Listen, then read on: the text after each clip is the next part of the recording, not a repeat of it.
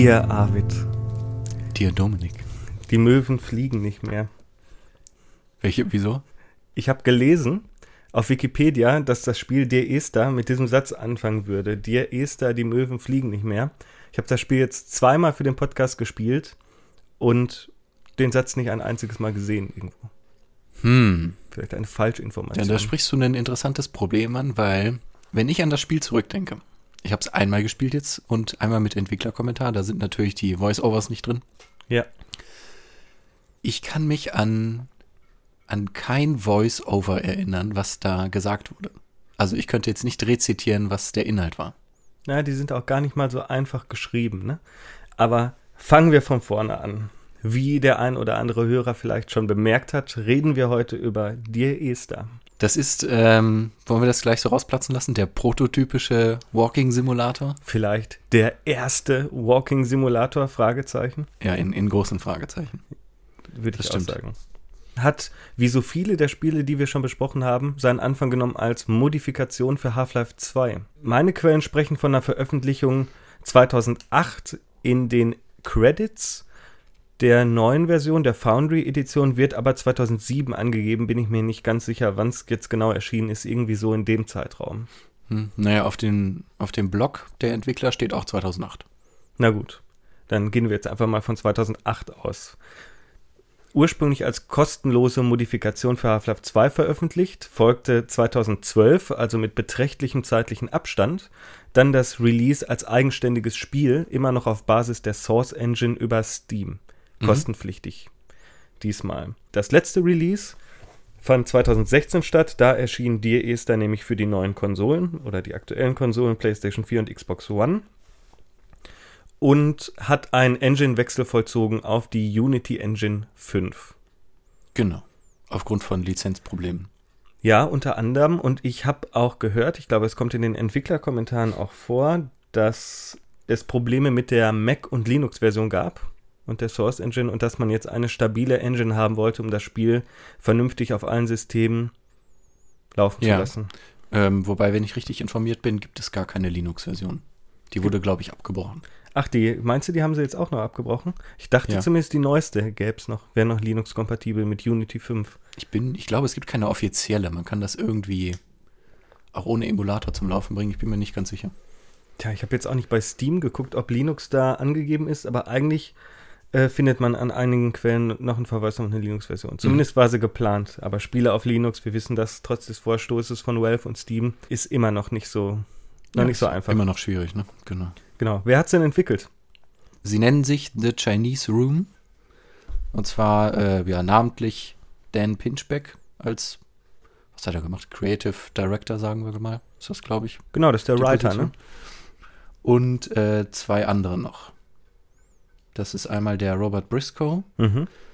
Der hat, glaube ich, ja, so Leveldesign und allgemein Gestaltung übernommen. Und die Jessica Curry äh, als Komponistin. Ja, interessant, ne? So ein triadisches Entwicklermodell und ich finde immer wieder inspirierend, wenn man sieht, dass so ein kleines Team solche Spiele auf die Beine stellen kann. Hm, ja, vielleicht müssen wir noch mal kurz darauf zu sprechen kommen, in welchem Rahmen überhaupt diese Modifikation entstanden ist. In welchem Rahmen ist sie denn entstanden? Und zwar als universitäres Forschungsprojekt. Ach so, also war es tatsächlich ein Experiment von der Uni. Mhm, genau, das war, glaube ich, im Rahmen von, von so narrativen Experimenten. Mhm. Also die haben, glaube ich, noch zwei andere Mods gebaut. In Plymouth ist das, glaube ich, gewesen. An. Portsmouth. Portsmouth. Mhm. Sehr gut. Die anderen zwei kenne ich gar nicht. Hast du die gespielt? Wenn du die Mods meinst, die kurz danach erschienen sind, das eine Mhm. war ja Korsakovia, auch für Half-Life 2 und das andere war eine Mod für Doom 3, die kenne ich aber nicht. Wie hieß sie nochmal? Conscientious Objector.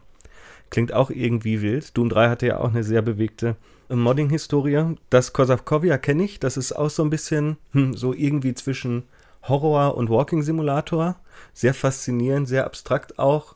Tja, ist auch so ein, so ein Spiel oder so eine Mod, ist eigenständig nicht erschienen, gibt es nur als Half-Life 2 Mod, die so das Innenleben, das Innere eines Kopfes von einem Menschen darstellt, der am Korsakow-Syndrom erkrankt ist. Korsakow-Syndrom, für die, die es nicht wissen, ist so eine Art äh, dementielle Erkrankung mit Halluzinationen, die bei starken Alkoholikern beispielsweise auftritt. Okay. Ganz schön gruselig und, und verrückt ist aber auch schon bestimmt fast zehn Jahre her. Ich habe die, glaube ich, kurz nach Release gespielt, als ich äh, die gespielt habe. Ist 2009 erschienen übrigens, Korsakovia. Ja, aber davon gab es ja noch keinen kommerziellen Remake jetzt, wie jetzt bei dir, Esther. Nee, ich frage mich auch, warum nicht. Vielleicht hatten sie ihr Pulver schon verschossen mit dir, Esther. Ist mich jetzt interessiert, ehrlich gesagt.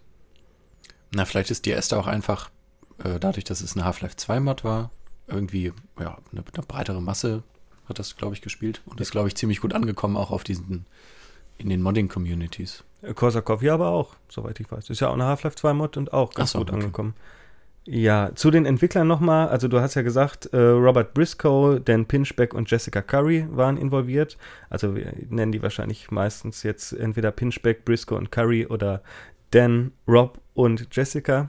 Oder The Jess- Chinese Room. So, so nennen die sich. Um das nochmal aufzudröseln, ich glaube, Dan hat hauptsächlich das Writing gemacht für das Spiel, Mhm, Jessica genau. die Musik und Robert Briscoe dann dieses ganze Asset erstellen. Ne? Ja. Genau, das kommt auch in den Entwicklerkommentaren nochmal raus. Mhm. Von der Landmark Edition, wie jetzt der neueste Release heißt.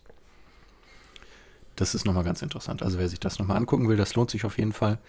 Da läuft man quasi nochmal ja, durch das ganze Spiel, hat aber dann eben nicht das, das Voice-Over von dem Sprecher, da fällt mir gerade der Name nicht ein, der auch ziemlich gut gesprochen ist, sondern man hat da eben an verschiedenen Punkten die Entwicklerkommentare, über die man dann läuft und die dann aktiviert werden. Und insgesamt dauert es dann ein bisschen länger. So irgendwie anderthalb bis zwei Stunden braucht man da. Genau, man ersetzt eigentlich, oder es werden dann hauptsächlich die Voice-Overs aus dem Spiel ersetzt durch Entwicklerkommentare. Die sitzen dann auch fast an den, oder hauptsächlich an den gleichen Stellen.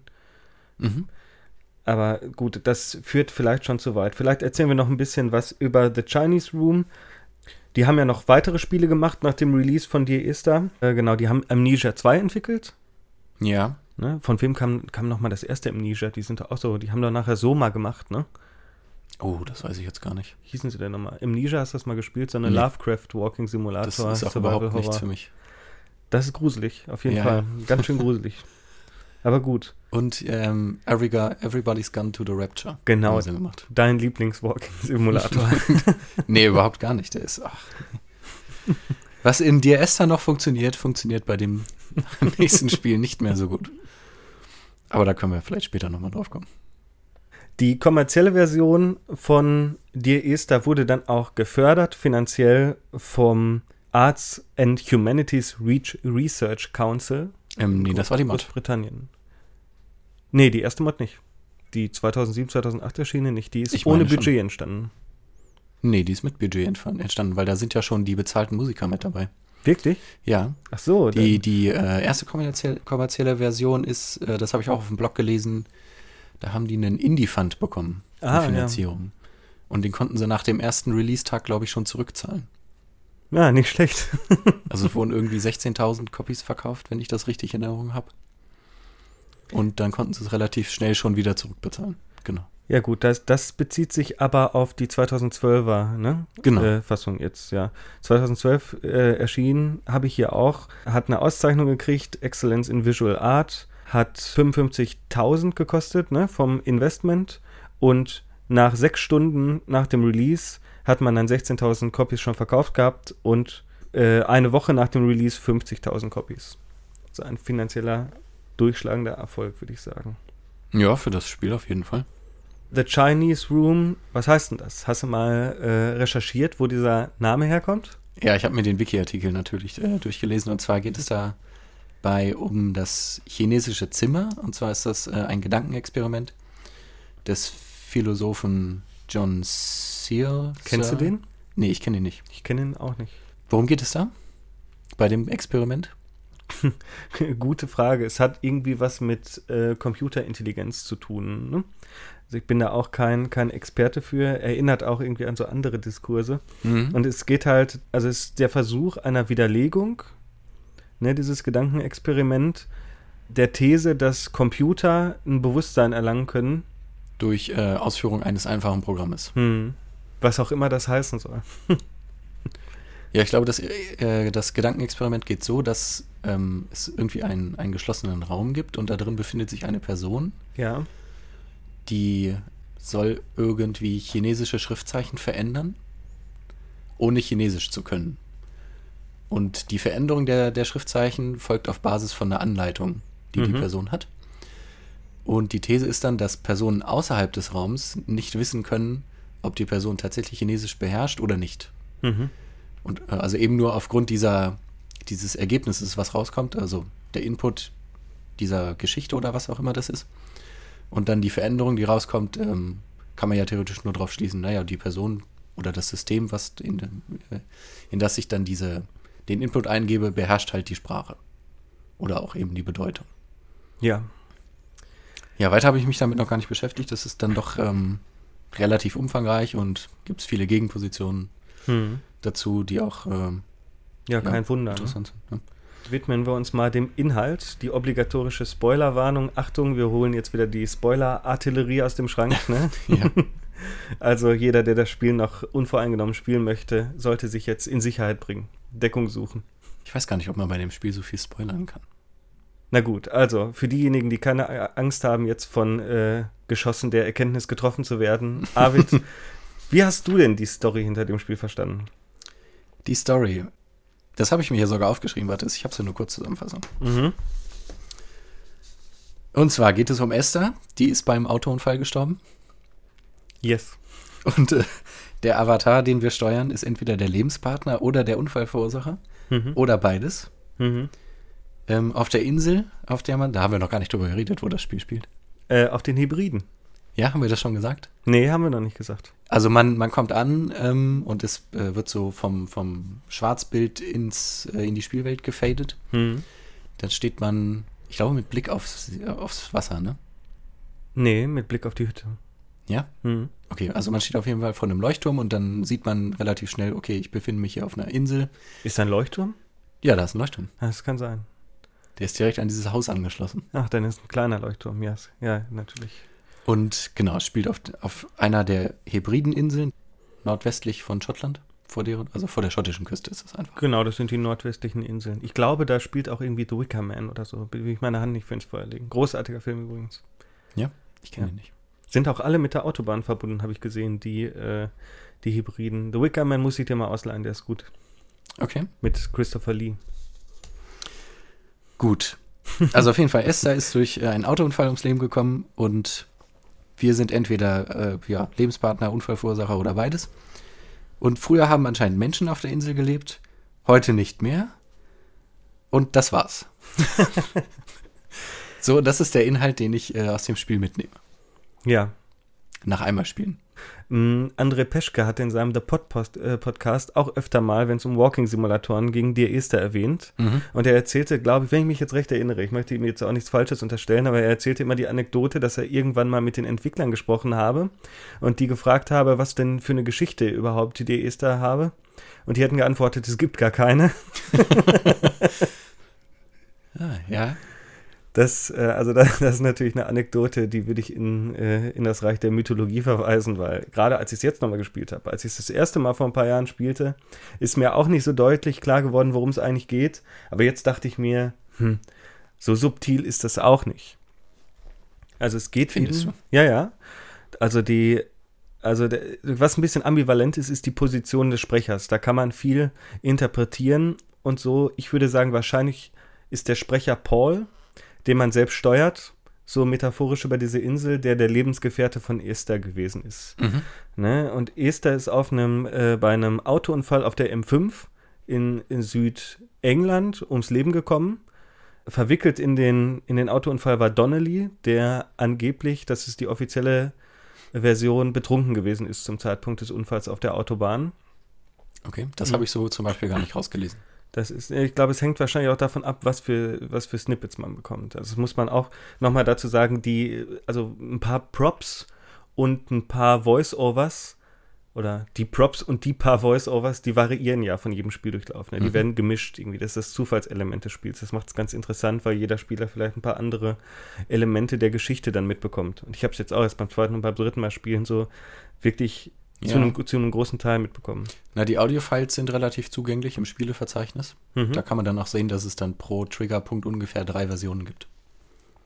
Was du immer machst hier, so Dateninvestigation, da, das Ich vergesse gucke ich, ja immer nur, was auf meiner Festplatte liegt. Ja, ich mache das gar nicht, ich drücke immer nur auf die Steam-Library. Ach so, ja, okay. Weil klar, früher habe ich das auch gemacht. Da habe ich rumgewühlt in den Ordnern und geguckt, ob man da vielleicht noch irgendwie was machen kann. Das Problem ist natürlich, dass man in den, na, wenn man sich die Ordneransicht anguckt, dann hat man ja nicht dieselbe Reihenfolge wie im Spiel, deswegen Klar.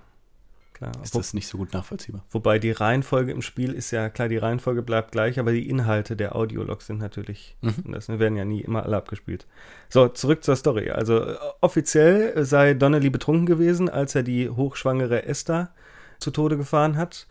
Der Erzähler bezweifelt das aber und weiß nicht genau. Also da bleibt das Mysterium, was der Auslöser dieses Autounfalls gewesen ist. Aha.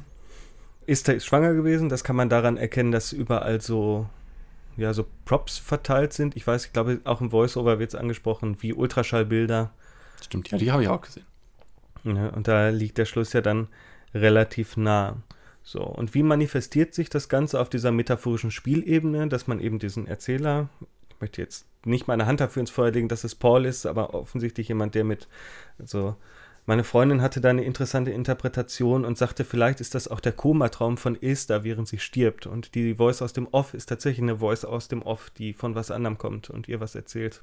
Ach, stimmt, auch ein schöner Gedanke eigentlich. Ja, ne? Also das, das zeigt auf jeden Fall die Interpretationsqualitäten des Spiels. Also das ist, das ist was, da hat das äh, Spiel meiner Meinung nach eine große poetische Stärke. Hm. Es bietet auf jeden Fall viel Raum für eigene Interpretationen und gibt jetzt nicht eine Richtung vor, die dann, also es gibt nicht eine Wahrheit in dem Spiel. Genau. Sagen die die mal so. berühmte eine Wahrheit. Aber das haben die Entwickler doch gar nicht so gedacht. Ja, davon so. müssen wir uns sowieso entfernen. Ja. Das ist auch das Problem so ein bisschen, wenn man den Entwicklerkommentar gehört hat. Mhm. Es ist immer so, klar, auf jeden Fall hat, wurde sich dabei was gedacht, aber was dann am Ende bei rauskommt, ist ja nochmal was anderes. Was wollte uns der Autor damit sagen? Ach, ja, ja, genau. ja. Autorenbotschaft. Hm. Na gut, also wie manifestiert sich das? Man läuft über diese, diese hybridische Insel, ne? Hybriden, ja, so heißen sie genau. Mhm. Die, ist, die ist so ein bisschen verfallen, ein bisschen dekadent, morbid, ne? Die ist verschmutzt, da scheint nichts mehr zu leben. So, und erst läuft man über die, also bis auf die, ne, die mannigfaltige äh, Fauna vielleicht. Ne, Genau. Flora, Quatsch, die Fauna, die ist ja, ist ja nicht. Ja, Flora. Vögel gibt es aber, viele Vögel. Ja, Ja, ich habe nicht so viele gesehen. Doch, der Vogel ist das, das Motiv. Da komme ich auch gleich nochmal drauf. Also zuerst läuft man ja über die, die, diese Wiesen und kommt an so verlassenen Hütten vorbei und an, am Strand Mhm. ne, und sieht da gestrandete Schiffe und solche Sachen. Dann im zweiten Teil des Spiels kommt man in, die unter, in das unterirdische Höhlensystem, vielleicht unter so einem Berg oder so, um dann am Ende wieder rauszukommen in so einer, was ist das, wie nennt sich das, Grotte, in so einer Höhle Ja.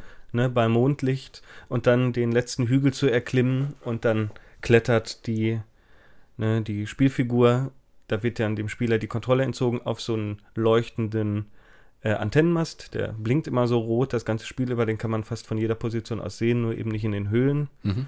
ne, und springt dann von da oben runter, verwandelt sich in einen Vogel und fliegt weg. Azi-Fazi, oder? Ja, auch diese, dieser Kontrollentzug am Ende, ne, der ist ja auch ganz interessant. Aber ich fand den gar nicht so herausstechend, weil ich habe auch zum Beispiel immer versucht, auf die Hügel links und rechts zu klettern. Ja, manchmal klappt es manchmal nicht. Bei mir hat es nie geklappt. Ich glaube, es klappt, wenn, äh, wenn die Entwickler das intendiert haben, dass man ein paar Abkürzungen nehmen kann, weil man kann ja ein paar Abkürzungen nehmen, Ja, das stimmt. weil man ja auch sehr oft runterfallen kann, dann wieder hochlaufen muss oder in Sackgassen landet. Obwohl es keine richtigen Sackgassen sind, könnte man auch mal drüber nachdenken. Na doch, eine Sackgasse gibt es ja am Strand am Anfang. Nee, das ist ja keine richtige Sackgasse, weil äh, das ist mir dann auch bei mehrmaligen Spielen aufgefallen. Als ich dir ist das erste Mal spielte, dachte ich mir, meine Güte, wo muss ich denn jetzt lang? Mhm. bin da immer lang gelaufen und ich möchte ja immer alles sehen und habe dann also jeden Weg zur Hälfte und dann habe ich mich, dann bin ich dann wieder zum anderen und dachte mir jemand Ja. zum Ende, weil ich ja Sorge hatte, dass ich sonst nicht mehr zurückkomme. Und es gibt halt viele so, hm, also es sind Sackgassen im, hm, im naheliegenden Sinn, aber nicht im spielerischen. Weil man kommt dann an einen Punkt, an dem man nicht mehr weiter kann, aber am Ende dieses Punktes sind dann immer so kleine Details versteckt, ne, die den Spieler erfreuen sollen. Und das Spiel reagiert auch darauf, dass man in diese, dass man halt dann dieses Backtracking hat. Es ist eher Backtracking als Sackgasse, weil man dadurch auch neue Voice-Overs finden kann und neue Musikstücke, Ja, ne, die einen dabei adaptiv begleiten. ja, das stimmt. Langweilig wird es also eigentlich nicht. Mir ist das allerdings beim Spieldurchlaufen nicht passiert, dass ich ein Backtracking hatte. Ich bin komischerweise immer auf dem richtigen Weg geblieben. Also was der, der richtige Weg in Anführungszeichen, aber Das, kann, der, der kürzeste Weg zum Spielende. das kannst du ja machen, ja, natürlich. Dann siehst du aber nicht alle Props und hörst nicht alle Audioschnipsel. Mhm. So alle hörst du sowieso nicht, aber alle, die du potenziell hören könntest während des Spiels. Wir müssen über die Farbpalette sprechen, Arvid. Die Farbpalette, ja, die ist grausig, Ich, oder? Am Anfang? Ich, ich finde, dir ist halt eine wunderschöne Farbpalette. Also, das ist für mich das absolute Gegenteil zu Virginia und eine Riesenfreude, mir das Spiel anzugucken. Aber wieso? Weil es schöne Farben sind. ja, wirklich? Du bist eher so der bunte Typ, ne? Ja, schon. Ja, ich nicht. Also, ich habe immer Screenshots. Ich habe das Spiel bis, äh, bis vor kurzem überhaupt noch nie gespielt gehabt. Ja, Und ich habe immer Screenshots von dem Spiel gesehen und dachte, Arvid, du musst dieses Spiel unbedingt mal spielen, weil das ist der erste, das äh, erste Ding seiner Gattung, sage ich mal. vermeintlich. Ja, vermeintlich. Und es sah immer so hässlich aus auf den Bildern. Und ich musste mich wirklich durchringen, äh, das zu spielen. Und der Anfang ist wirklich. Nee, also das gefällt mir nicht so gut von der Farbpalette. aber es ist stimmig. So. Und die Inseln sehen ja auch wirklich so aus. Und, ja, die sind ähm, auch ziemlich schmutzig, glaube ich. Ja? Ja, ich glaube, da ist viel, viel Umweltverschmutzung auch. Zumindest teilweise. Ja. Ich habe mal auf Google Street View ein paar Sachen mir angeguckt, auch den äh, Ort des Unfalls. Da gibt es übrigens einen Steam-Thread, der versucht, das, äh, das zu rekonstruieren, wo dieser Autounfall wie stattgefunden hat. Ach ne? so, Ja. okay, interessant. Weil ich wusste gar nicht, was die M5 ist. Das, ich glaube, da bin ich mal lang gefahren, Ach, als wir in Cornwall waren. Auf dem Weg dahin. Ah, du bist in, in äh, England Auto gefahren, um Gottes Willen. Na sicher. Das Verlinkte Spur. ähm, aber wieder zurück zur Farbpalette. Ja, Also am Anfang ist es ja sehr trist, bis man in die Höhlen kommt, die ja vor Sättigung äh, fast bersten, sage ich mal. ja meinst du? Ist halt ein bisschen Schon. bläulich, ne? Na und rot. So orange. Mm, So dieser Kerzenschein. ja, Orange und Rot sind, glaube ich, die Elemente des Color-Codings des Spiels. Ne? Mhm. Das auf jeden Fall. Aber sonst auf den, ja, oben auf der Insel, da hat man ja diese Gras, diesen Grasbewuchs, der nicht wirklich grün ist, das ist eher so ein Oliv-Beige. Und es ist ja auch in der Abenddämmerung, also es ist relativ dunkel alles. Mhm. Ja, sieht stimmig aus. Ähm, und du findest es gut. Ich finde es wunderbar. Äh, Ja? Braun, äh, dunkelgrün, grau, blau. Herrlich, wunderschön. Äh, besser als so, hm, wie würde man sagen, pastellige Farben. Mit denen kannst du mich immer jagen, da krieg ich die Krise. Ich habe mal dieses, wie heißt denn das, Behind Eyes oder so, dieses, wo man eine Blinde spielt, Mhm. dieses so ein bisschen wie so ein Walking Simulator in der Third Person. Das war der Horror. Für mich. Ja. also, das war, das war wirklich schlimm. Ach, da Ja, müssen das wir ja auch nochmal drüber, drüber sprechen, aber ach, so viel Zeit haben wir auch nicht. Hm. Ja, die Farbpalette, die variiert auf jeden Fall. Das finde ich ja ganz interessant, wie du schon gesagt hast, dass es am Anfang äh, eher so braun-grün ist. Ne? Mhm. Braun-grün und das Meer so blau-schwarz. Und dann wird es ziemlich hellblau, türkis, ne? dann kommt das Kerzenlicht da mit rein und auch irgendwie das, das rote Leuchten dann des Antennenmasts, was einen da begleitet. Spiel geht ungefähr so eine Stunde, würde ich sagen. Ne? Ja, schon ein bisschen mehr, glaube ich. Je nachdem, wie schnell du durchgehst. Ich habe auch eine Man kann Review- ja nicht schnell durchgehen. Ich habe ich hab eine Review gelesen, dass wenn man gerade von Anfang bis Ende läuft, das Spiel in 10, 20 Minuten durch Ja, hätte und dass das ganz schrecklich sei. da muss man aber schon sich beeilen. Aber ich habe es jetzt auch nochmal durchgespielt und da habe ich vielleicht anderthalb Stunden, denke ich mal. Und da war ich sehr fleißig Mhm. beim Untersuchen. Na, auf jeden Fall sticht dieses Rot raus vom Antennenmast, Hm. den man gleich am Anfang sieht. Und die Farbe Rot taucht sonst sehr wenig auf. Ja, Es gibt noch Rettungsringe an so einem Schiffswrack, da gibt's Rot. ja. Aber sonst prominent halt nur an diesem Antennenmast und in der Höhle. Ja, ich habe das ja jetzt in den beiden Fassungen nochmal gespielt, also einmal in der Source Engine Version und einmal in der Unity Engine Mhm. Version.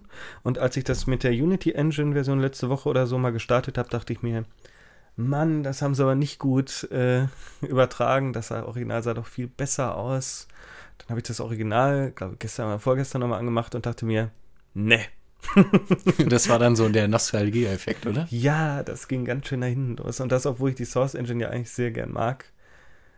Aber man sieht schon so, die geometrischen Formen sind ein bisschen runder. Ja, aber der nur ein Unity Engine? kleines bisschen. Ein kleines ja. bisschen. Ja, Was aber auf jeden Fall besser funktioniert, sind diese Reflexionssachen. genau. Hm. Das Wasser sieht schöner aus und in der Höhle sieht es echt Ja. richtig gut aus. Obwohl die Höhle ist sowieso ziemlich beeindruckend. Ja, Damit rechnet stimmt. man ja gar nicht. Das ist vielleicht auch deshalb, bist du so abgeturnt von dem Anfang, weil das so ein Pacing-Element ist, ne? Dass man am Anfang auf diese triste, dröge, ein bisschen langweilig aussehende Insel kommt und dann am Ende, boah, die Höhle. Mit den Farben und den kleinen, Mm. vielen Gizmos. Ja, das ist natürlich schon so ein Highlight. Obwohl es so der Story-Tiefpunkt ist. Ah ja? Wieso? Nee, man, also auch vom, vom Spielen her, man, das ist ja sehr viel rauf und runter.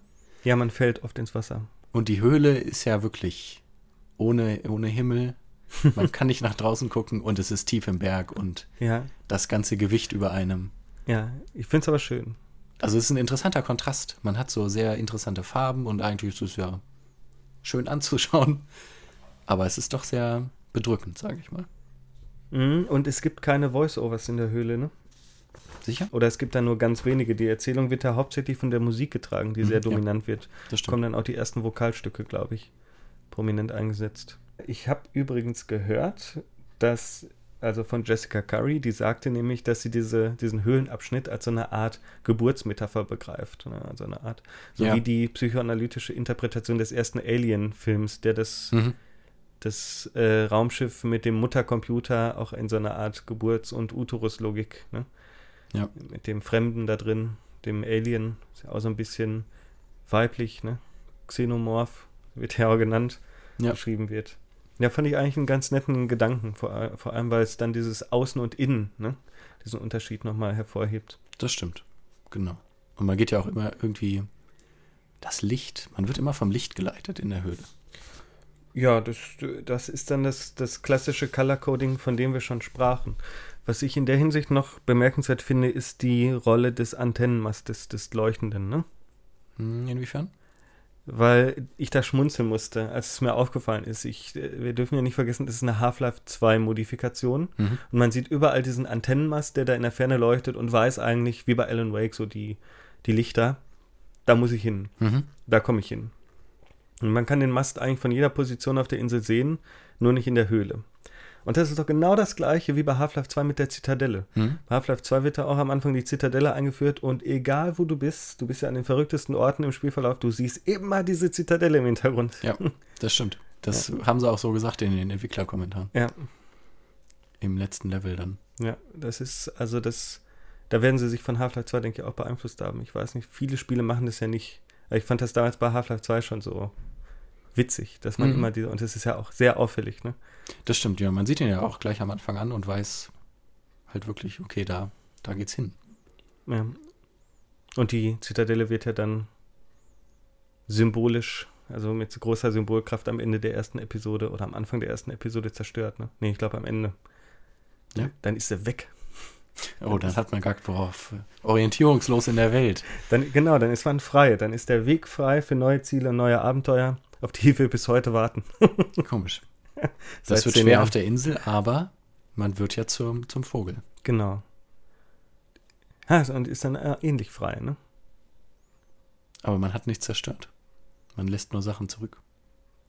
Wie der Dan, wie hieß er, Dan Pinchbeck oder so schon sagte, Ja. So, die Aussage bezeichnet sich selbst als Atheist. Von dir ist er ist vielleicht, äh, dass es schlimme Zeiten gibt, aber dass die dann irgendwann vorbei sind. Okay, er hat gesagt, er sei Atheist. Ja, Jessica Curry sagt das in einem der Voice-Overs des Entwicklerkommentars, dass hier äh, Dan Pinchbeck sich selbst als Atheisten versteht. Hm. Aber es hat ja schon so ein bisschen religiöse Züge, ne, das Spiel. Hm, natürlich. Das, äh, genau darüber unterhalten die sich auch. Er sagt dann auch, ähm, dass er, na klar, ist auch Game Writer, sich eben auch mit Erzählungen und Narrativen Mhm. beschäftigt und dafür interessiert. Zwangsläufig stößt man dann irgendwann über monotheistische ne, Das stimmt, ja. äh, ja, Literaturen. Wieso ist das denn so religiös, Arvid? Erzähl doch mal. Hm. Ich kann das gar nicht so genau benennen. Das hat sowas. Naja, man durchläuft ja so, man durchläuft ja schon so einen Leidensweg, sage ich mal. Ja, naja. Findest du nicht? Hm, Ich glaube, man, man durchläuft eher so einen Erkenntnisweg. Und ich meine, klar, die Metapher der Lebensreise hat das Christentum ja schon oft und lange für sich beansprucht. Ja, es mag ein Erkenntnisweg sein, aber man, sagen wir mal, der Erzähler ist schon der, der Lebensgefährte oder Mhm. Unfallverursacher. von, von dem Tod von Esther? Glaubst du, er ist Unfallverursacher? Ich glaube, Donnelly ist Unfallverursacher. Ich habe keine Ahnung. Und er ist, aber man weiß ja nicht, könnte ja auch Donnelly sein, der da spricht. Auf jeden Fall durchläuft man ja als, als Avatar auch diesen Leidensweg nochmal. Hm. Es wird ja quasi nochmal erzählt, was passiert ist. Ich glaube, man durchläuft eher so, eine, so einen Weg zur Epiphanie, wobei die äh, Religionsexperten unter unseren Hörern mich dafür wahrscheinlich lynchen würden, das Epiphanie zu nennen. Aber es Hm. gibt ja zum einen gibt so ganz viele irgendwie zahlenmagische, okkulte, synkretische oder christliche Symbole in dem Spiel. Da kommen wir gleich, denke ich mal, noch drauf zurück. Und zum anderen stehen ja auch überall so religiöse Sachen an den Wänden, ja, nicht überall, aber an vielen Orten, die über Paulus und Damaskus ne, Stimmt. Was aussagen. Kennst du die Geschichte von Paulus Weg nach Damaskus? Nein, Es gibt da ein schönes Sprichwort im Deutschen, das nennt sich vom Saulus zum Paulus. das kenne ich allerdings. So, Epiphanie ist ja eigentlich so eine Art hm, Vision. Ne? Ich missbrauche den Begriff jetzt aber trotzdem, um die Erleuchtung von Paulus ähm, damit zu beschreiben, als er dann auf Jesus Christus höchstpersönlich, glaube ich, trifft und auf einmal zum einen zu einem der Hardcore-Aposteln wird, wenn man so möchte. Mhm. Gibt es auch so ein Bild von Caravaggio mit dem Schlaglicht von oben, wo es so richtig bam, zack, fast ein bisschen Michael Bay-mäßig die Erkenntnis von Paulus, wie er vom Pferd fällt und heute würde man es überall knallen und explodieren lassen wahrscheinlich, um Ja. zu zeigen, was da, was da los ist. Na, und diese Reise nach Damaskus von Paulus mit der Erkenntnis auf dem Weg, die funktioniert ja metaphorisch ganz gut, glaube ich, äh, bei dir, Esther, ne? So angewendet auf das Spiel. Ja, Ja, natürlich, es gibt, es gibt auch diese Erkenntnis des Loslassens, irgendwie diese Verarbeitung oder vielleicht auch das Sterben am Ende, das Ende der schlechten Zeit. Also ich, ich denke, also ich habe mir das so erklärt, dass es deshalb da drin ist. hm, ja gut, das passt schon. Obwohl ich diese Verbindung habe ich für mich gar nicht so richtig gezogen. Es war eher so ein auf irgendeiner anderen Ebene. Ich kann das irgendwie nicht so fassen gerade. Hm. Na, vielleicht kommen wir dahin, wenn wir uns mal die Symbole im Spiel anschauen, weil ich finde, das ist ein ganz faszinierender, also ich stehe da drauf und interessanter Punkt. Würde ich mir bei mehr Spielen wünschen. Weißt du, wovon ich rede? Du meinst von diesem Graffiti? Nicht nur. Alles irgendwie. Mir sind jetzt nur diese Graffiti aufgefallen. Also es gibt ja einerseits gibt es die, die Schriften an den Felsen, die man nicht lesen kann. So krakelig, wie sie sind. Die kann man lesen. Wenn man sich ein bisschen Mühe gibt, kann man die lesen. Aber hast du versucht beim letzten Aufstieg, die, wo man diesen, diesen schmalen Pfad zum Sendemast hochgeht, Ja. die links am, am Felsen zu lesen? Ja, gut, das, Das ist, funktioniert äh, ja, überhaupt ja, ja. nicht. Ja, da, da gebe ich dir recht, das ist ein bisschen knifflig. Da fällt man auch dann das ein oder andere Mal ins Wasser. Ja, das äh, habe ich dann irgendwann auch aufgegeben. Ja, so essentiell ist es ja, auch nicht. Ja, es gibt ja so ein paar Zeichen. Also einmal gibt es dieses, äh, dieses äh, chemische Diagramm, Mhm. was glaube ich Alkohol sein soll. Das kann sein, ja. Habe ich nicht genau. Habe ich aber auch nur gelesen, deswegen. Das wusste ich vorher schon. Und dann äh, äh, habe ich so eine Nervenzelle erkannt. Ja, genau, Nervenzellen spielen da auch eine Rolle. Aber dann gibt es noch haufenweise andere, die ich nicht so richtig zuordnen konnte. Ja, es gibt ja auch so eine. Ah, ich glaube, ich erinnere mich jetzt nicht mehr an alles, aber es gibt ja auch so einen Gang ähm, in den Höhlen, der ist vollgeschmiert zu beiden Seiten. Genau. Auf der einen Seite sind, glaube ich, irgendwelche chemischen Formeln, ne? Und irgendwelche biologischen Sachen. Hm? Und auf der anderen sind, es sieht erst aus wie Computerschaltkreise, aber es scheint sich vielleicht dann auch um so, um so Blueprints, nennt man das so? Hatten wir das nicht schon beim letzten Podcast, dass mir das Wort nie eingefallen ist? So Blaupausen von Ja. Automobilteilen zu handeln. Stimmt, scheint. ja, so ein bisschen sah das aus. Und das ist so ein bisschen, ich dachte zuerst, hm, hier Biologie und Informatik, ne, das ist vielleicht so ein bisschen die, wie würde man sagen, Synthese von Mensch und Maschine, die Hybridkonzeption, die da auf beiden Seiten und in der Mitte läuft der Spieler da lang. Ja, ist auch interessant, ne? Wenn man als Spieler mit dem, mit der Technik interagiert, ist ja beim Spielen auch nichts anderes. Hm. Biologie und Technologie. Und selbst wenn's, wenn man es mit dem Auto, ne, ein Auto ist ja auch eine Maschine, Mhm. liest, kann man es ja so lesen, dass man genau an der Schnittstelle, an der Schwelle zwischen diesen beiden Extrempolen sich bewegt. Das stimmt auch, ja. So kann man das auf jeden Fall sehen. Ähm, mal eine andere Sache. Wie kommt man denn auf diese Leuchtfarbe? Wer zum Geier kauft denn Leuchtfarbe? Also es leuchtet auf jeden Fall irgendwie alles so. Hm, Ich weiß nicht, ob das meist phosphoreszierendes Licht ist in den Höhlen oder einfach nur so Biolumineszenz von irgendwelchen Pilzen, ne? Mhm. Von Pilzen und so Gehängen. Aber man, also die Farbe, mit der das gemalt ist, da findet man ja auch diese Dosen, ja, ja. die da rumliegen. Und dann steht da Luminous Paint. Tja. Das fand ich äh, interessant. Vor allem, wer hat das da hingemalt? Ja. Der Erzähler ist ja eigentlich, steht ja eigentlich unter Hauptverdacht. Mhm. Dass er schon, sich schon länger auf dieser Insel befindet und endlich da weg möchte. So die Insel der Trauer, die Toteninsel vielleicht auch. Guck mal, da kommen jetzt die ganzen metaphorischen Querverweise hoch. Ein Wahnsinn.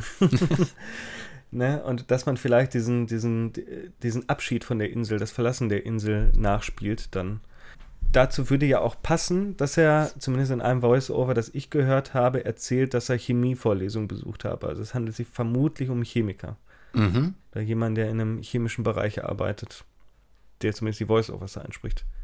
Ja, so viel zu Wissenschaft und Technik. Ja, so könnte man es vielleicht überschreiben. Ja. ne? Wollen wir noch ein bisschen über Religion und Synkretismus oder wie, wie nennt man das? Ich weiß, ich bin da sprechen? überhaupt gar nicht bewandert. Ja, mir ist das, mir ist das ganz deutlich schon am Anfang aufgefallen. Da kommt man ja auf diese, so Stonehenge-mäßig, stehen ja so Steine, ne? Ah ja, dieser Steinkreis. Mhm. Und die stehen wohl wirklich in den Hybriden ständig überall solche äh, ganz schön alten heidnischen Manifeste von, von irgendwelchen hm, polytheistischen Glaubensausrichtungen Mhm. oder so.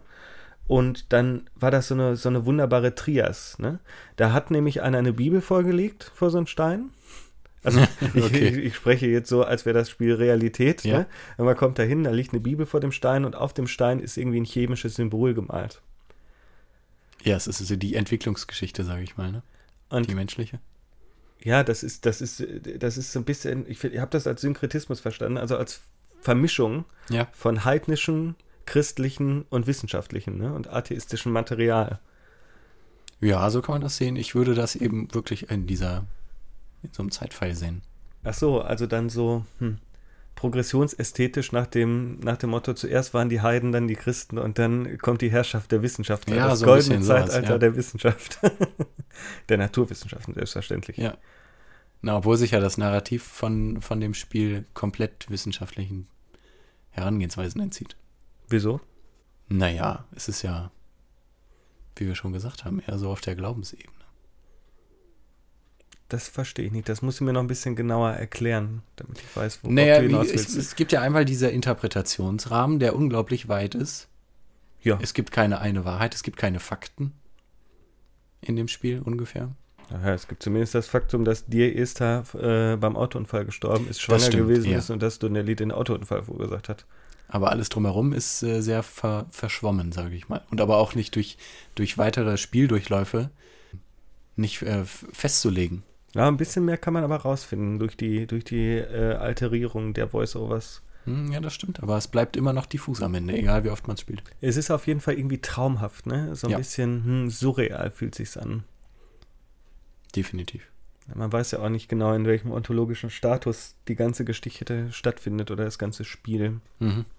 Ich wollte sowieso nochmal auf die Symbole zu sprechen kommen, wie ich gerade an dem Beispiel von diesen, diesen, religi diesen religiösen oder Glaubensvermischungen sagte. Props, das sind aber nicht die Props, die variieren, ne? Meistens sind das so diese Ultraschallbilder, die per Die, die Zufallsgenerator sollen auch irgendwie. werden.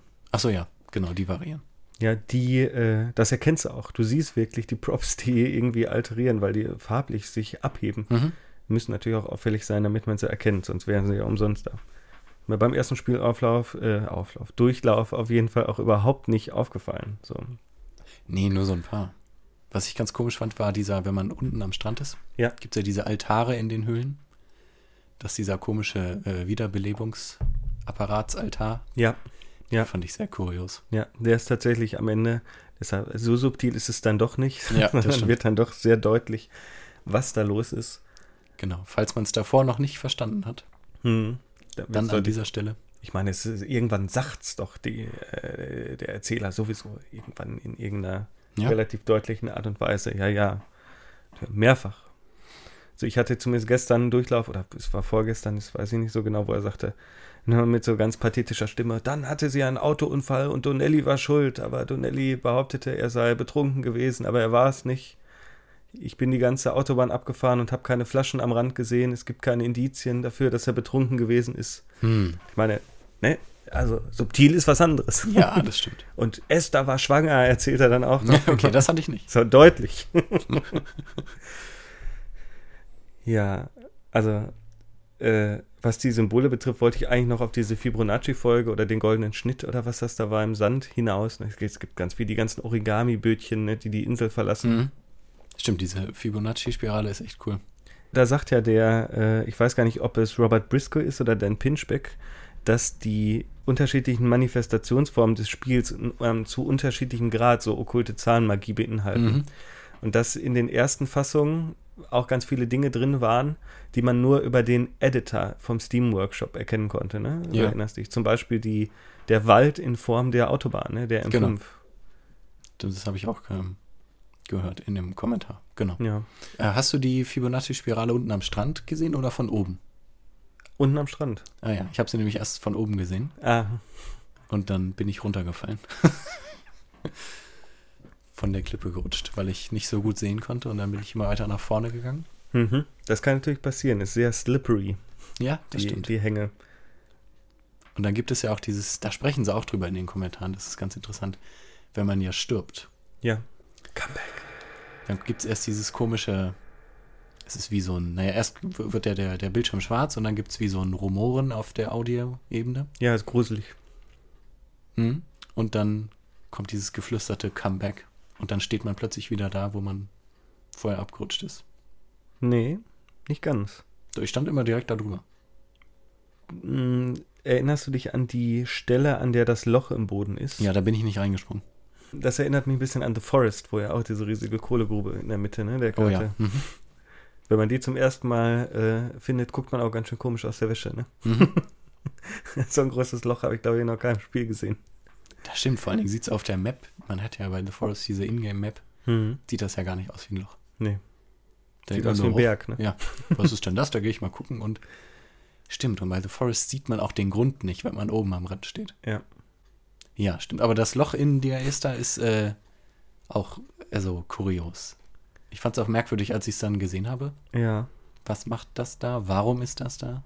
Naja, im Entwicklerkommentar erzählen sie ja, dass dieses Loch in Kombination, also sie wollten unbedingt das Loch haben an der Stelle. Ja.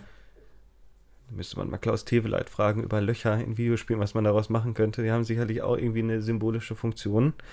Ähm, da erzählen sie aber, weil sie ja keine unsichtbaren Wände in dieser Spielwelt haben wollen, Ja. dass sie damit rechnen mussten, dass die Spieler erstmal alle da reinspringen, weil Spieler nun mal so sind. ja. Ja, und äh, deshalb hat sich dann diese Lösung mit dem Comeback entwickelt. Und egal, wo du, ich meine mich zu erinnern, wo du da reinfällst in dieses Loch, du kommst dann immer an der Stelle raus, wo du den Berg hochguckst in die Richtung, in die du gehen musst, wo du Ach schon so, die, okay. die Felder und die Hütten, die verlassenen so da stehen. Hm. Na, wie gesagt, über der Fibonacci-Spirale, ähm, da bin ich dann immer genau an dem Punkt rausgekommen, wo ich abgerutscht bin. Ja, das kann sein. Vielleicht ist das ja auch so intendiert. Es gibt ja später in den Höhlen auch so Szenen, in denen man ausrutschen muss. Mhm. Ja, drunter fallen muss. Ähm, was ich interessant finde, du bist ja auch mal in den Ozean gelaufen, hast du gesagt? Ja. Da gibt es ja dann auch dieses Audio-Feedback, was so gruselig ist. Hm. Und das ist mir am Anfang auch passiert, weil ich wollte, äh, vor dem Steinkreis gibt es dieses gestrandete Fischerboot. Hm. Und da wollte ich hin und irgendwann wird das Wasser so tief und dann Ja. hat man dieses äh, komische Audiogerödel Mhm. und dann äh, kam so der Eindruck, irgendwie das Wasser scheint gefährlich zu sein. Ja. Da gehe ich mal lieber nicht hin. Ja. Das passt ja auch zu der Erklärung, warum sie sich ausgerechnet für eine Insel entschieden haben, ne? Mhm. Der Hybriden. Also natürlich, sie kommen aus Großbritannien, deshalb, ne? Schuster bleibt bei deinen Leisten, da wissen sie zumindest, wie es aussieht. Hatten, glaube ich, auch andere Konzepte, ne? Irgendwie Raumschiff und so. Haben die dann aber verworfen, Ja, weil sie wollten ja den Spieler isolieren, sodass er nicht weg kann. genau. So eine andere Möglichkeit wäre gewesen, den Spieler einfach um diese Insel herumschwimmen zu lassen. Ne? Ja. Nur halt dann wie bei, bei den GTA-Spielen so, das unendliche Meer einzusetzen, damit äh, das keinen großen Sinn ergibt. Jetzt hat man sich eben für diese andere, diese Rückholfunktion entschlossen. Die hat mich auch relativ fasziniert, muss ich sagen, als ich die das erste Mal gesehen habe. Und da würde ich auch gerne nochmal, wir dürfen ja nicht vergessen, dass es eine Half-Life 2-Mod ist, in Abgrenzung dazu an Half-Life 2 mich zurückerinnern. Weißt du noch, wie das da war? Nee. Es gibt so einen Abschnitt in Half-Life 2, so einen Küstenabschnitt, wo die Ameisenlöwen rumlaufen. Weißt du, Ameisenlöwen sind so Aliens, die, Ja. die aus dem Sand äh, hochgesprungen kommen und dich angreifen. Und auf der anderen Seite gibt es dann das Meer. Übrigens, ich glaube, The Chinese Room waren auch die, die das Endline Soccer entwickelt haben für Half-Life 2. Ist auch so eine Mod. Das kenne ich gar nicht. Ich weiß auch nicht mehr genau, Endline Soccer, da steht sogar. das habe ich nie gespielt. Vielleicht spielen die Ameisenlöwen da Fußball oder man spielt mit den Ameisenlöwen Fußball, ich weiß es nicht. Das wäre ja geil. Ja, es gibt ja also Starship Trooper Mods und so. Das war schon, die Amazon-Löwen waren schon ein cooles, cooles Feature in Half-Life 2. Hm. Eine Interessante Gegnerart. Die könnte man auch mal nachdenken. Naja, und da kann man eben auch in dieses, in dieses Meer reinlaufen, aber das Meer ist schon mit Aliens bevölkert. Also es sind so kleine Alien-Würmer, die dich sofort auffressen, sobald du ins tiefe Wasser kommst. Ah, ist ja auch interessant. Ja, das war gruselig, das glaubst du gar nicht. Als ich, die machen auch so ein komisches Geräusch, so ein So ein Essgeräusch. schnell, genau. Ai. Die fangen dann an, dich die anzunagen. Da war ich auf jeden Fall auch erstmal verstört, als ich das das erste Mal Mhm. vor über zehn Jahren gesehen habe. Also vielleicht haben sie sich da an Half-Life 2 orientiert. Hm. Auf der anderen Ebene ist dieses Comeback ja auch interessant, dass man, also klar, man stirbt da anscheinend, aber man ist ja mit seiner Reise noch nicht fertig. Ja. Also ist das, komm zurück, du bist noch nicht fertig. Geh, Ja. geh zum Ende. Ja, weißt du, das ist das, das Geniale. Sehr gut, dass du das ansprichst. Hm, Da kann man nämlich, glaube ich, noch ein paar andere Interpretationen dran anschließen. Zum einen spielt man ja scheinbar oder hört dem Erzähler zu, der mit Esther ein Kind erwartet hat. Mhm. Und wenn der Comeback sagt, ne, und gerade im Hinblick auf die Interpretation, dass man den Komatraum von Esther träumt, Ah ja, mhm. ergibt das schon ganz schön Sinn, diese, diese zwei sehr. stimmt. Das ist noch mal stärker. Ja, die sind unglaublich poetisch komponiert und äh, an, an der Stelle so wirkmächtig, finde ich, weil es auch noch eine zweite Ebene hat. Dieses Comeback ist ja auch das, womit das Spiel endet. Es gibt in der Source-Version keinen Abspann, in der Unity-Version schon. Ja. Und die Source-Version endet erst, wenn man sie ausmacht oder neu startet. Das ist ein bisschen wie bei The Stanley Parable, was auch davon lebt, dass man es öfter spielt. Ne? Ja. sich vielleicht auch davon inspirieren lassen. Und dieses Comeback lässt sich ja auch als Message an den Spieler durch die vierte Wand verstehen. Mhm. Komm zurück, spiel's nochmal, da gibt's noch mehr zu sehen. Ist doch tiefer, als ich dachte. das will ich meinen. Ja. Wie fandest du denn die Laufgeschwindigkeit? Wunderbar. Hat dich, ja? Hat dich das nicht gestört? Hm, es kommt ganz drauf an, wie man es nimmt. Ich habe da auch drüber nachgedacht und ich dachte mir, weil man halt diese Voice auf, aus dem Off hat, die die Erzählung Mhm. durchführt und einen relativ begrenzten Raum, muss man ja so langsam gehen, weil man sonst zu schnell für den Erzähler wäre. Ja. Was bei den Entwicklerkommentaren ja passiert, sodass man dann eh stehen bleibt und erstmal zuhört, Genau. Bis man zur nächsten Sprechblase läuft. Oder bis zum nächsten Kommentarfetzen. Mhm. Ja, mich hat's äh, im Gegensatz zu Rapture hat's mich nicht so doll gestört. Na, die, die Räume waren auch nicht so weit. Die Sichtweite war immer, also bis zur nächsten Kurve. Man hatte öfter mal so die, die Schluchten um sich herum oder die grasbewachsenen Hügel. Na, irgendwie ging's bei dem Spiel, war das ganz gut vom Pacing her ganz gut gelöst, würde ich sagen. Ich finde das auch vollkommen in Ordnung. Es fällt nicht besonders negativ auf. Was mich ein bisschen belustigt hat, war in der Unity-Version, und ich könnte schwören, dass es in der Source-Version noch nicht so gewesen ist, dass je steiler der Weg wird, die Figur immer langsamer läuft. Stimmt, das ist mir auch aufgefallen. Da musste ich natürlich schmunzeln, gerade im Hinblick auf das kollektive Stöhnen bei Release von Everybody's Gone to the Rapture. Ja. Das ist auch komisch, dass sie da den, den Sprint-Button eingebaut haben. Ja. Der so, diese, ach, der funktioniert so leidlich. Wie sagen Sie so schön äh, in den Kommentaren? Let's talk about the elephant in the room, the great elephant. Let's talk about walking. ja, stimmt. ja. Nee, aber ich finde, da funktioniert es gut. Bei, bei Rapture funktioniert es nicht so gut, finde ich, weil man da auch, da ist das Pacing anders gelöst. Da haben sie ja auch dieses Voice-Over, wird ja auch vom User getriggert. Und nicht mehr durch das einfache Bewegen durch die Spielwelt. Ach so. Bei, ja, ich habe Everybody's Gone to the Rapture nicht gespielt, deshalb. Ich weiß nur, dass es relativ früh schon Bilder davon gab und dass es atemberaubend schön zu dem Zeitpunkt aussah. Das sieht auch richtig schön aus. Ah, Man läuft durch dieses verlassene englische Dorf und es ist einfach idyllisch. wahrscheinlich in so einem britischen Sujet, ne? Ja. Mhm. Ja, was habe ich noch? Ja, Erkundung der Insel, die fand ich. Ja, es ist doch schon relativ linear gehalten, finde ich. Ja. Hast du auch das Gefühl?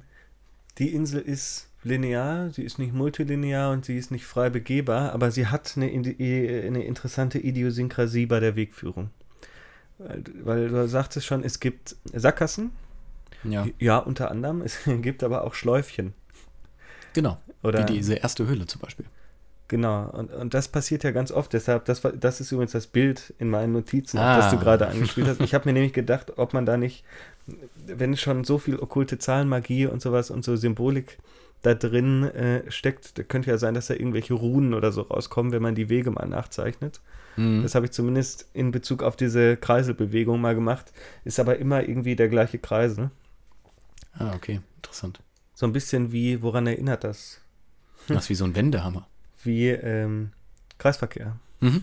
Also very British. Ja, stimmt.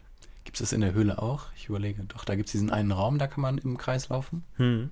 Die erste Höhle, die nur ganz klein ist, da kann man im Kreis laufen. Ach, wo wir schon von gerade nochmal bei der Symbolik äh, waren, was ich natürlich auch total abgefahren fand, war die Sache mit der weißen Kreide. Das wusste ich noch gar nicht. Ach, das am, was am Felsen ist am Ende. Ja, ja nicht nur am Ende, auch direkt am Anfang ist am ersten Felsen, den du siehst, ist das schon drauf. Ja, da finde ich es nicht so gut erkennbar, weil das Ja. eher aussieht wie so eine natürliche Aushöhlung, die Stimmt. sich gebildet haben. Ja. Ähm, am Ende sieht man es natürlich, dass es menschengemacht ist, durch, einfach durch diese geraden Linien. Hm. Das ist doch die, die Krankheitsmarkierung, was du erzählt hattest. Genau, dass irgendwie die Pest auf der Insel ausgebrochen ist oder eine andere infektiöse Krankheit und dass deshalb Schifffahrer, die von weit her kommen, direkt schon äh, aus sicherer Distanz erkennen sollten, dass sie besser da keinen Landgang versuchen Mhm. sollten auf den Inseln. Stimmt. Mich Irgendwie- würde jetzt mal interessieren, was gemacht wurde, wenn dann die Krankheit vorüber war. Irgendwie gruselig und aber doch faszinierend. Na, da hat man die Kreide wahrscheinlich wieder abgeschlagen. Na, ich glaube, das waren so Kreidefelsen. Also da wurde richtig Material abgetragen, um die Kreide sichtbar zu machen. Aha, ja, das kann natürlich auch sein. Da muss man das ja wieder besudelt haben, sozusagen. Hm. Weil sonst kommt ja niemand mehr.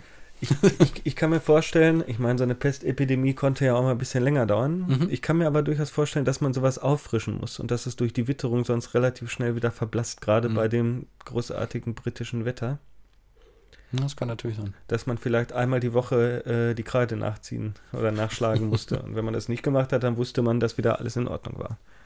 Ja, dann muss immer wer gesund bleiben, um die Kreide nachzuschlagen. Naja, gut, wenn alle tot sind, ist die Gefahr ja auch, also wie im Falle von dir ist, da lebt ja scheinbar niemand mehr, ne? Mhm. Ja, ich glaube über, also wir müssen sowieso noch über ein paar Sachen reden, aber bevor ich es vergesse, wir müssen noch mal über Jacobson reden. Ja, wer ist das denn? Jacobson ist der Schäfer, der im 18. Jahrhundert, glaube ich, angefangen hat, die Insel zu besiedeln und Schafe zu züchten Mhm. und irgendwann tot am Strand lag. Der die Infektion im Bein hatte. Das kann sein, weiß ich gar nicht. Hat- Hatte der eine Infektion? Ich habe keine Ahnung. Irgendwas mit der Infektion war da. Da habe ich mir aber auch gedacht, was ist denn das für eine Figur? Und bei mir sagte der Erzähler dann auch, als ich irgendwie in die Höhle, so in der Höhle ein Stück nach unten fiel, reflektierte er so, da ist ja dann auch, das ist auch wunderbar, da ist ja deine Taschenlampe kaputt, ne? Hast du das gesehen? Genau, die liegt dann zerbrochen auf dem Boden. So ein schönes Detail, oder? Stimmt. Bist du in der Höhle und fragst dich, warum macht er die Taschenlampe nicht an? Ja, sie ist kaputt. Weil die ja vorher automatisch immer angeht in den Mhm. Häusern, ne? Genau. Und dann sagt er ja, bin ich irgendwie jemand, der auf den Spuren Jacobsons wandelt und dann selbst am Ende tot irgendwo auf dieser Insel liegt. Das ist Skandinavier gewesen, ne? Hm. Mhm. Einwanderer. Hm. Auf jeden Fall hat er in dieser Hütte gewohnt, in der man dann auch gewohnt hatte, oder? Ja. Zumindest in Oder er einer hat sie gebaut Hütten. sogar. Vielleicht auch in, in denen, wo er später ist. Ich glaube, er hat die gebaut, weil vorher scheint auf dieser Insel nicht viel los gewesen zu sein. Ja, okay. Nächstes Stichwort. Vertikalität. Vertikalität, ja, das haben wir ja schon mal so ein bisschen angesprochen. Und zwar, ja, es geht ja wirklich immer hoch und runter. Die Höhle, der Tiefpunkt, Ja, visuell der Höhepunkt. ja. Der Anfang, es beginnt so ein bisschen seicht. Man kann am Strand lang gehen, dann muss man wieder nach oben gehen. Also so die Entfernung spielt gar nicht so die Rolle, finde ich, oder ist gar nicht so merkbar. Was man immer merkt, ist wirklich, dass man bergauf oder bergab läuft.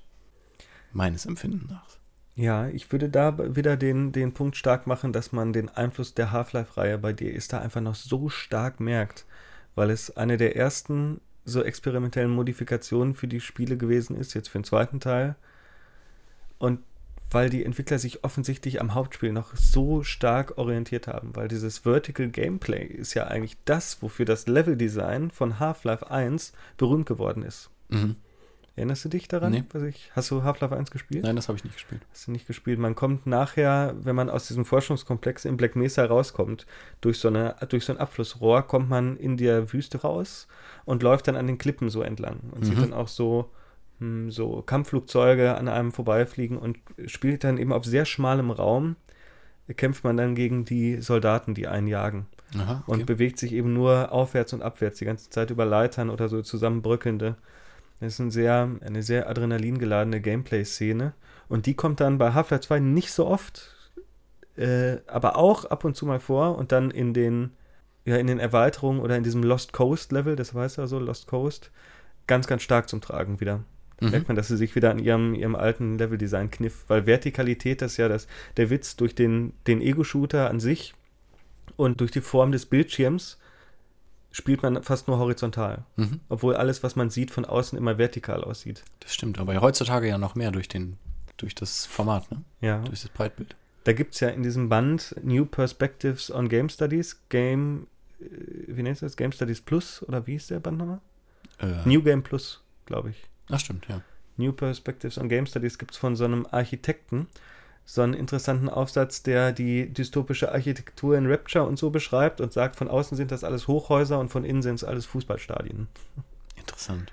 Und man läuft eigentlich nur Treppen oder Aufzüge, die irgendwie signalisieren sollen, dass, dass es eben doch horizont, äh, vertikal ist und nicht Mhm. nur horizontal. Und deshalb ist- ist die Half-Life-Reihe die beste Shooter-Reihe der Welt, weil die das ganz konsequent schon äh, aufgebrochen haben. Und es ist so anders, wenn man auf einmal die Maus von oben nach unten zieht, die ganze Zeit im Gegensatz zu von links nach rechts. Ne? Ja, das funktioniert auch nicht so gut, weil halt die Übung fehlt. Ja.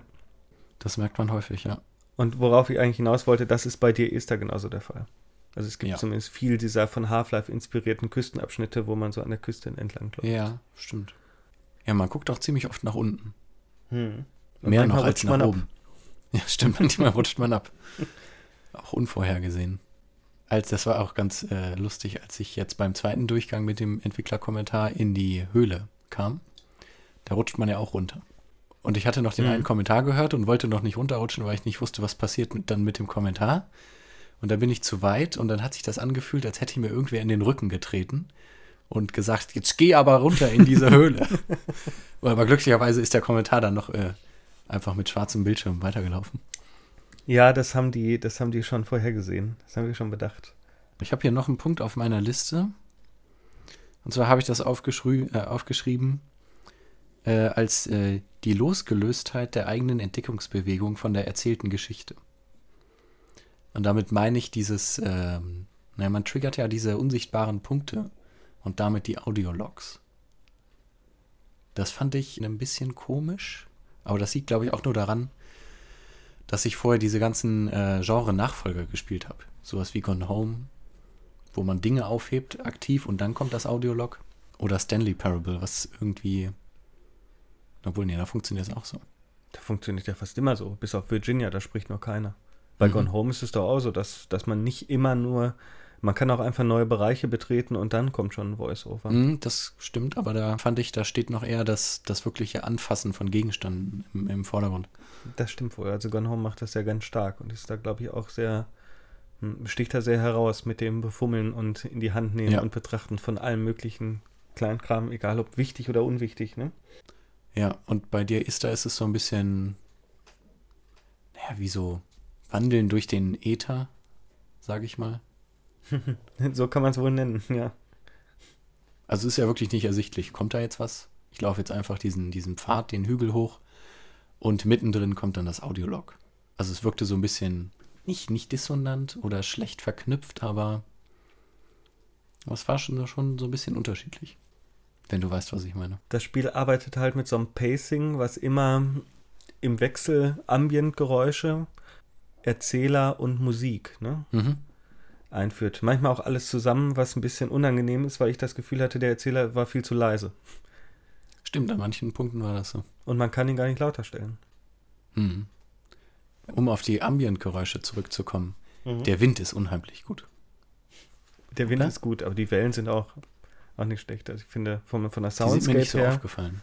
ist das Spiel sehr überzeugend. Aber der Wind, der war schön. Auch zusammen mit den sich bewegenden Gräsern, das hat eine sehr, sehr schöne Stimmung erzeugt. Das haben sie so gut, äh, ziemlich gut gemacht, ja. Ja, gut. Reden wir doch mal über den Sound. Reden wir über Musik, Arvid. Was weißt du denn über die Musik von Jessica Curry? Gar nichts. Wie? Aber du hast doch auch den Entwicklerkommentar gehört. Naja, da hat sie ja nur über die Musik von dem Spiel geredet. Also ich dachte, du meintest jetzt außerhalb vom. Nee, da habe ich mich tatsächlich auch gar nicht, gar nicht schlau gemacht. Die sagt ja nur, sie habe vorher noch nie an Videospielproduktionen mitgearbeitet. Mhm. War deshalb so schockiert über die Adaptivitätsansprüche bei Videospielen, weil man ja nie weiß, wie lange die Musik laufen muss. Ja, das, ja, das war ein witziger Kommentar. Ja, wenn wir gerade jetzt vom Kommentar ausgehen nochmal, dann war es interessant, wenn man beim Steinkreis war mit dem Entwicklerkommentar, dann wird darüber geredet, dass sie sich versucht haben zurückzuhalten beim Spiel, um Raum für den Spieler zu lassen. Und das Interessante ist, dass während sie darüber sprechen, die Musik unglaublich laut aus den Lautsprechern plärt.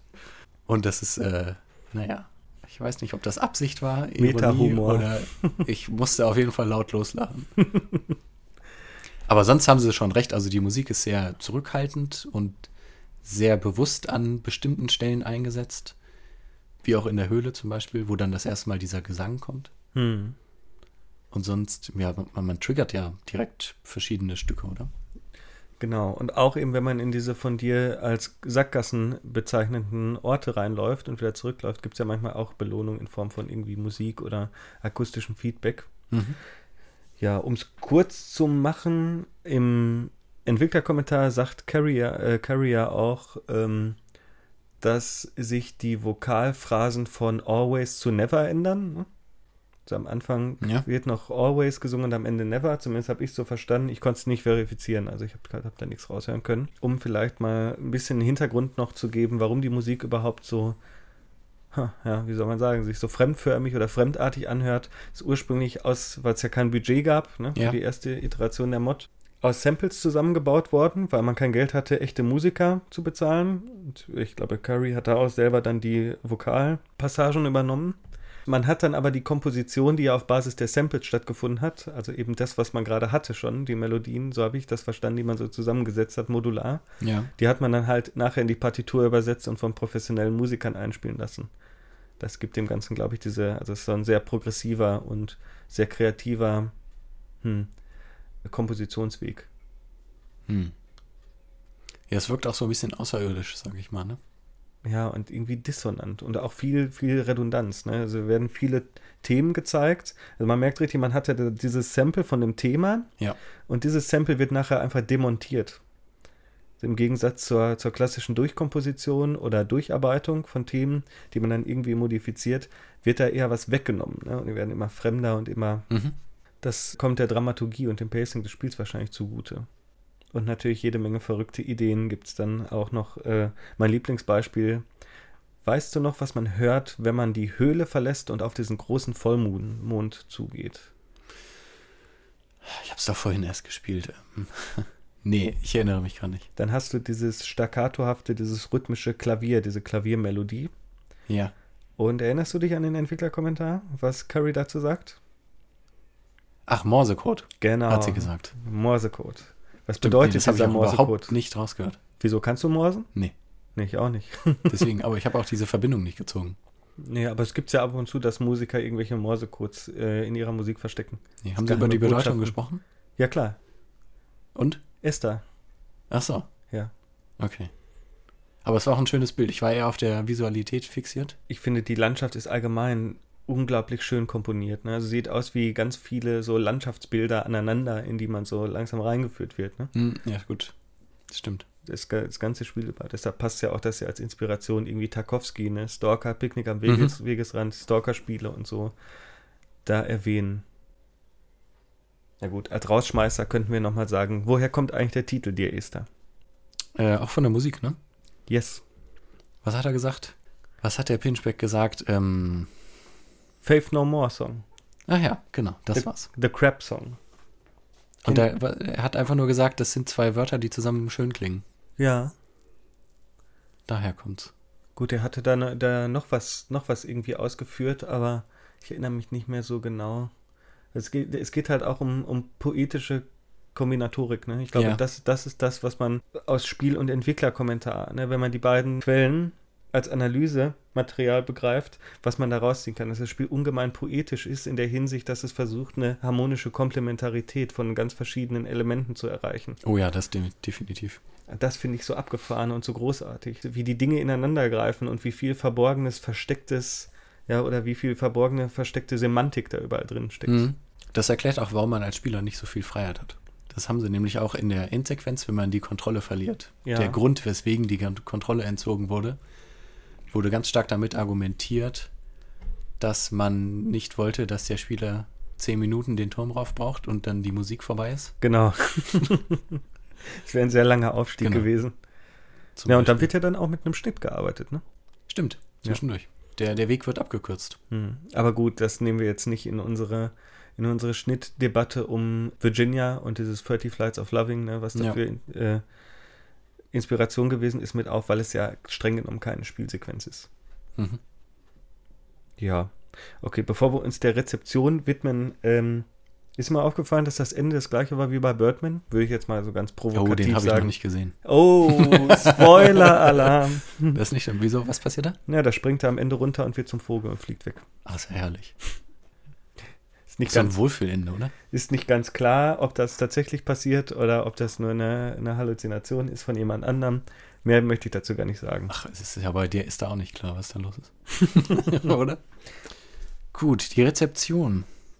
Das wurde ja doch ziemlich gut bewertet, oder? Naja, Oh, also besser als Virginia. Sage ich jetzt mal. da halte ich mich mal bedeckt.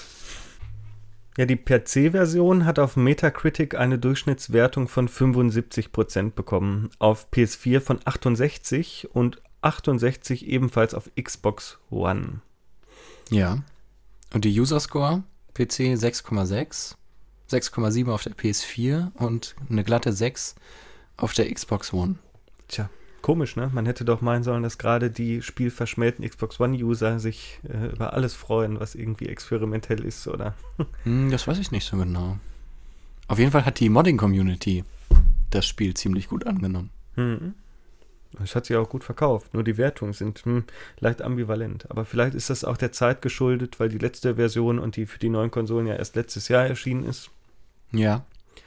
Und dass es einfach in der Zwischenzeit so viele andere Walking-Simulatoren ähm, gibt, die anderes mit dem Genre Ja. machen. Hat sich auch ziemlich stark weiterentwickelt, wenn man jetzt die da betrachtet und jetzt zum Beispiel sowas wie Firewatch, wo wieder wirkliche so Gameplay-Mechaniken reinkommen, Ja, die mehr, die mehr Interaktivität vorgaukeln. So kann man es besch beschreiben, ne? weiterentwickeln würde ich gar nicht sagen. Ich, ich finde, äh, die Esther ist schon unglaublich elaboriert und es ist vielleicht nicht der erste Walking Simulator. Es gab ja auch sowas wie The Void, ne? Oder The Graveyard oder die Mist-Reihe. Da bin ich ganz bei den Podcastern von Stay Forever, die ja sagen, Mist äh, und die Render-Adventures sind so ein bisschen Vorläufer der Walking-Simulatoren gewesen. Ja, das auf jeden Fall. Die Esther war vielleicht der erste wirklich gute Walking Simulator, der zwar genauso arzi-fazi war, aber auch kommerziell erfolgreich und durch die Modding-Community um Half-Life 2 auch so einen Impact haben konnte.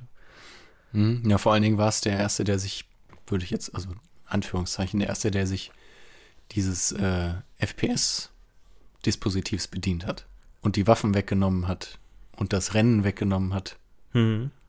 und die Gegner weggenommen hat. Wobei Real Mist war doch wahrscheinlich auch, aber das ist wahrscheinlich zu spät erschienen schon. Ne? Real Mist war ja auch fast, fast wie ein Shooter, nur Mhm. ohne Waffen. Das ist ganz interessant. Da habe ich noch eine schöne Anekdote, weil als ich mal, meine Mutter beschwerte sich immer, dass alle Videospiele, die ich spielte, als ich noch Teenager war, dass die alle so grau und abstoßend waren. dann habe ich halt mal eine Runde Unreal Tournament gespielt und dann hatte sie sich gefreut. Das waren ganz schöne äh, Landschaften, aber musste da auch immer die Knarre ins Bild tragen. So, und ich glaube, meine Mutter wäre ein Fan von Walking-Simulatoren geworden. Ah, ja, klar, kann man sich vorstellen. Viele Farben, schöne Bilder, keine Waffen. Na, und einfach eine Geschichte erfahren. Kurios, ja, oder auch nicht, aber kurios, ne, dass es so lange gedauert hat. Mhm. Obwohl das ist, das passt wieder zur Mistreihe, ne? Spiele machen, die für Nicht-Videospieler gedacht sind. Ja, stimmt. Naja, aber ich, ich finde, die, die Bewertungen sind gar nicht so schlecht. Nicht Wenn so man- schlecht wie die von Virginia. Ne? Genau, wenn wir uns Virginia angucken und beide jetzt mal vorsichtig, sage ich mal, vergleichen auf der Ebene der Handlungsmöglichkeiten. Dann hat die Esther ja genau genommen weniger Handlungsmöglichkeiten als Virginia. Das kommt drauf an, was man unter Handlungsmöglichkeit versteht. Hm? So- naja, wenn wir so, so die normalen Walking-Simulator-Beschwerden anführen, die sagen, ähm, ich kann hier nichts machen, was ja meist bedeutet, ich kann keine Gegenstände beeinflussen, die ich sehe. Hm. ich kann die Wand hier nicht zerschießen oder umwerfen oder den Besen mitnehmen oder was auch immer. Ja, der megalomanische Anspruch des Spielers, der gerne direkt die Konsequenzen seiner Handlungen Mhm. in der ganzen Welt sehen möchte, ne? Genau. Nö, das hat man bei äh, dir ist ja nicht. Bei äh, Virginia auch nicht. Bei Virginia hat man so ein bisschen diese vorgeschobenen Interaktionsmomente, wo es heißt, drücken Sie mal eine Taste ne? Mhm. und dann haben wir die endlich die Interaktion, wir können jetzt endlich mal einen Schluck Kaffee trinken und so. Genau. So, das ist ja was, das stimuliert im Gegensatz dazu Gone Home ganz, ganz stark. Das stimmt. Die Esther eben nicht, wobei man bei die Esther ja natürlich trotzdem viele Handlungsmöglichkeiten hat, die sich hauptsächlich aber auf das Laufen beschränken. Und vielleicht ist vom, von dieser kinetischen Bewegung her die Esther dann auch der prototypischste Walking-Simulator. Das stimmt, weil theoretisch könnte ich mich auch entscheiden, einfach an diesem Aussichtspunkt stehen bleiben Hm. und dann schaue ich halt mal, was passiert. Und auch genau diese Aussichtspunkt-Idee, diese, diese ganzen Landschafts- ja, wie soll man sagen, Szenen, ne? diese, diese praktischen landschaftsmalerischen Gemälde, die man ständig in der Spielwelt durch die Komposition der einzelnen Elemente vor sich hat, erinnert natürlich auch an Wandern, Flanieren. Ne? Mhm. Haben wir noch was zur Rezeption? Das Feuilleton ist mal wieder begeistert. Also der Daily Telegraph sagt, es ist wunderschön und Gedanken, äh, wie sagt man, erweckend, Mhm. ne? wie ein Ölgemälde, poetisch. Der Feuilleton, ja. Ja, das würde ich, da würde ich allerdings so unterschreiben. Der Spiegel sagt, es ist ein Meisterwerk, aber kein Spiel mehr, sondern ein Storytelling-Experiment. Hm. Hm. Damals war man Ja, halt noch nicht so. ja. Ja, die Spielediskussion, die können wir ja heute leider nicht lösen. Das wollen wir auch gar nicht versuchen. Nee. Es hat Nominierungen gegeben 2013 für das Standalone-Spiel in den Kategorien Debut Game, British Game, Artistic Achievement, Performer und Audio Achievement bei den BAFTA Video Game Awards. Mhm. Und ich glaube, die haben Artistic Achievement haben sie gekriegt. Den Rest aber nicht. Ja, Immerhin nominiert. Ist ja genau. auch schon mal eine Exposition, die man sich äh, irgendwo hinschreiben kann. Es hat auf jeden Fall aufmerksamkeitstechnisch Wellen geschlagen. Und 2012 erschien dann auch am 18.02., Anfang 2012, ein Test auf der GameStar Mhm.